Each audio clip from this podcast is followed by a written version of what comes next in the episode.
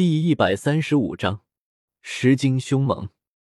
傍晚，李胜坐在火堆旁，神色愁苦，一脸哀怨。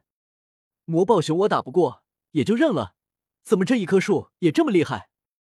能够正面硬接下我的翻天印的，好像到目前为止也只有这棵树能够做到了吧？但是不管怎么样，魂环还是要猎取的。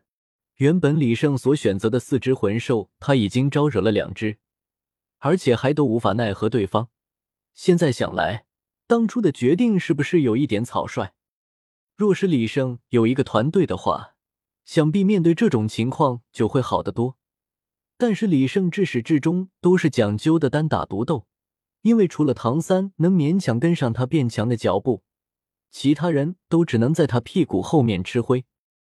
他总不能升个级再重新找一个队伍吧？而且一般人也并不值得他信任。虽然他清楚自己的这些能力都是因为自己口香糖武魂的缘故，但是其他人可不知道。匹夫无罪，怀璧其罪。指不定有人会认为李胜是有什么秘密宝物呢？既然已经摸清楚了两只魂兽的底细。李胜决定也探探另外两只魂兽底，然后再做出决定。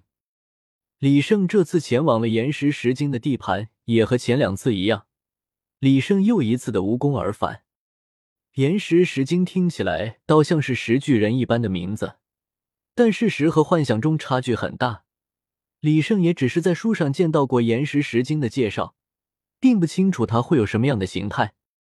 岩石石晶勉强也可以划分在生物的种类之中，他最喜欢的食物就是各种各样珍贵的矿物了。一般比较少见和珍稀的矿物，不是在火山口，就是在地脉的深处。火山口岩石石晶是万万不敢过去的，它只是石晶，又不是熔岩巨人，万一不小心掉进岩浆里，恐怕必死无疑。最适合他的居所就是各种各样的矿脉了。另外，他的能力与他所居住的矿脉和食物也有一定的关系。李胜找到他的巢穴时，他正在地底的一处矿脉里翻找着食物。想要引他出来也很简单，拿出一大块他没有吃过的珍稀的矿石就可以了。矿石的范围并不仅仅是金属矿石，各类钻石矿石也在他的食谱中。在日子紧巴巴的时候，就连石英石、玄武岩他也吃得下去。在摸清楚他的喜好之后，一切就变得很简单了。刚好李胜的收藏之中有着一些各类宝石的原矿，这些都要归功于在天斗城中行侠仗义的日子。李胜拿出一些紫水晶矿石，用板砖拍成了粉末，倒在了岩石石晶钻出来的洞口处。不一会儿，就听到地底传来隆隆隆隆的声音，地面也有着轻微的颤动。李胜敢发誓，他可从来没有看到过这么猎奇的魂兽。这只岩石石鲸长得太有特点了，它的身体整体算是一个尖圆形，前面伸出了数只姑且算是手臂的肢体吧。肢体的前端各不相同，有锥形、有铲形、有勺形、有夹子形等各种形状不一而足。它还有着一张别致的嘴巴。长的形状感觉就像是一个打玉米小麦一样的物料口一般，长在身体下面的姑且算是脚吧，极像是犁地用的犁把，又像是滑冰用的冰刀，还在左右的不停游移，将地面划出了道道裂口。除此之外，它并没有眼睛和耳朵，只是在身上有一些地方有着一些绚丽的晶体而已。它也不需要眼睛和耳朵。具体他是怎样观察这个世界的，书上没有说，李胜也不知道。或许以后科技发达了，会有人能够研究出来吧。他的身体颜色也十分的别致，就像是三流画家精心画了一幅画，挂出来展示之后，被人泼了一桶油漆一样，你根本就找不出一点顺眼的地方。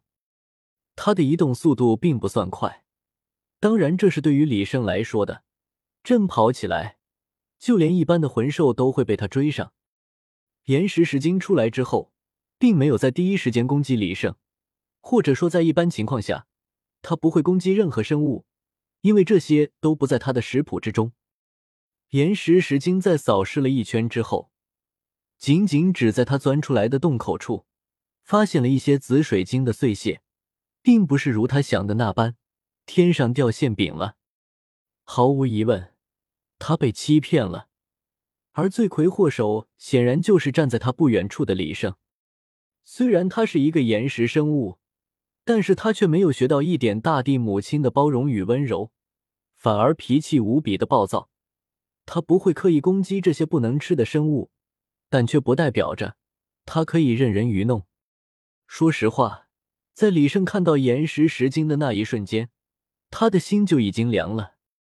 先不说这个岩石石晶的防御有多么厉害，单说一下他那差不多相当于一栋别墅的体型，就足够令李胜发愁了。果不其然，即使是李胜变身成为了大大超人，他的板砖也照样敌不过岩石石晶的身体，被撞了个粉碎。而且更令李胜无语的是，岩石石晶竟然将自己扔出的板砖全数收拢了起来。然后用他的铲子铲起，倒进了嘴巴里。他竟然把李胜的板砖当成零食给啃了。不过这也可以理解，李胜的板砖经过这么多次的强化，质地早就不是刚开始可比了。估计在岩石石晶的嘴巴里，口感算是不错的了。至于李胜是如何知道的，很显然，看岩石石晶的表现就知道了。他竟然连防御都不顾了。只顾得吃李胜的板砖，身体上的颜色还一闪一闪的，看得李胜有些眼晕。李胜可没有兴趣再继续这样喂食下去了。既然自己撼动不了他的防御，那就只好离开了。不过李胜这一走，可算是彻底惹恼了岩石石精。原本李胜认为的，在他身体上方遍布的一些黑黑的孔洞，只是他的换气口而已。没想到，从那里面竟然喷出了无数颗石弹，飞向了李胜。李胜根本没有想到，这看起来傻大憨粗的岩石石精，竟然还有这么一手。一不小心吃了个小亏，被石弹砸得浑身酸疼，差点从天上掉了下来。法克油，李胜停留到了岩石石晶石弹打击不到的位置，狠狠的朝他比了一个中指，却没有想到。这转身的这一下，竟然让他躲过了一场大难。眼见从背上排泄口中喷出的石弹打不到李胜了，岩石石晶身体上的晶体一闪，朝着李胜的位置射出了几道灰蒙蒙的光束。李胜回身这一下，却是刚好看到了这诡异的光束，他自然是不肯被这光束照耀到的，连忙躲了开来，结果还是被擦到了一点皮翼。从他被擦到的位置开始，竟然一点点石化了起来。幸运的是，仅仅石化了一小块的皮翼，就停止了。心有余悸之下，李胜也不继续挑衅了，赶忙飞离了岩石石晶。四只魂兽，李胜已经看过了三个，明天就去看看那只富山龟，到底有多变态吧。